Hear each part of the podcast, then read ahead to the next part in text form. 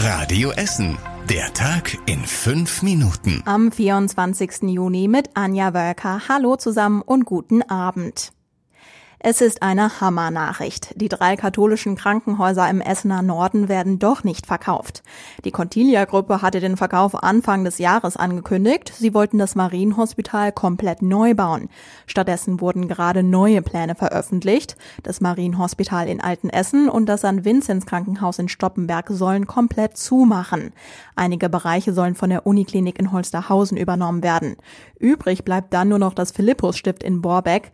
Das soll zum neuen Gesundheitsstandort für die Notfallversorgung und kleinere OPs ausgebaut werden. Die Entscheidung trifft dann auch die Mitarbeiter. Mit ihnen seien aber schon Lösungen gefunden worden, weil überall medizinisches Personal gebraucht wird, heißt es.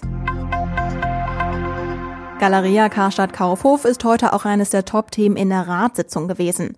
Einstimmig haben die Politiker aller Parteien eine Stellungnahme verabschiedet. Sie wollen die Konzernleitung zum Umdenken bewegen. Eine SPD-Politikerin arbeitet in der Karstadt Hauptverwaltung. Sie hat gesagt, Corona war nicht das einzige Problem von der Warenhauskette. Es war aber quasi der letzte Sargnagel. Die CDU wirft der Konzernleitung völliges Versagen vor, die Grünen teilweises Versagen. Am Freitag steht dann eine Demo zu Galeria Karstadt Kaufhof an. Die Mitarbeiter wollen öffentlich Druck machen. Die Gewerkschaft Verdi hat zur Kundgebung auf dem Willy-Brandt-Platz aufgerufen. Unterdessen hat Oberbürgermeister Thomas Kufen auf dem Krisentreffen gestern noch einmal unterstrichen, er wird nichts unversucht lassen, um wenigstens ein Essener Warenhaus zu retten. Die Essen Marketing arbeitet schon an Ideen, wie es nach der Schließung von Galeria am Willy-Brandt-Platz weitergehen könnte.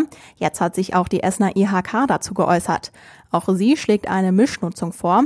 Heißt, das Haus könnte Platz für Handel, Büros und Hotelzimmer bieten. Grundsätzlich sagt aber auch die IHK, die Schließungen sind ein herber Schlag und man müsse alles tun, um die Warenhäuser zu erhalten. Es soll die erste Messe in ganz Deutschland sein, die nach der Corona-Zwangspause wieder stattfindet. Die Essener Messe in Rüttenscheid startet nächste Woche mit der European Bridal Week. Ab nächste Woche Samstag läuft die Fachmesse für Brautmoden dann drei Tage lang. Natürlich nur unter spezifischen Hygienemaßnahmen. Jeder Besucher muss einen Mund-Nasenschutz tragen. Alle Besucher müssen registriert werden und ihr Ticket schon vorher online gekauft haben. Außerdem sind die Durchgänge in den Hallen extra breit und nur eine bestimmte Menge an Menschen wird reingelassen. Grundsätzlich dürfen Messen in NRW wieder seit Ende Mai stattfinden. Unsere Messe konnte so schnell auf die Auflagen reagieren, weil sie schon lange an einem Hygienekonzept arbeiten, heißt es. Kurz vor den Sommerferien erreicht die Karlschule in Altenessen diese Nachricht. Ein Viertklässler der Gemeinschaftsgrundschule ist positiv auf das Coronavirus getestet worden. Jetzt müssen alle, die Kontakt mit ihm hatten, auf das Virus getestet werden und in 14-tägige Quarantäne. Das trifft 28 Schüler und fünf Lehrer. Die Tests sollen jetzt so schnell wie möglich durchgeführt werden. Ergebnisse dazu gibt es aber noch nicht. Eine Messerattacke auf einen jungen Mann, die gab es am Samstagabend in der Straßenbahn 109.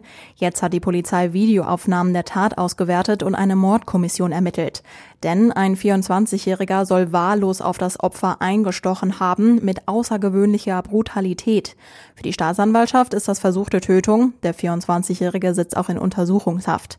Der 24-Jährige war am Samstag mit einem anderen Mann unterwegs. In der Straßenbahn sollen sie randaliert, eine Frau bespuckt und einen anderen Fahrgast zur Seite gestoßen haben.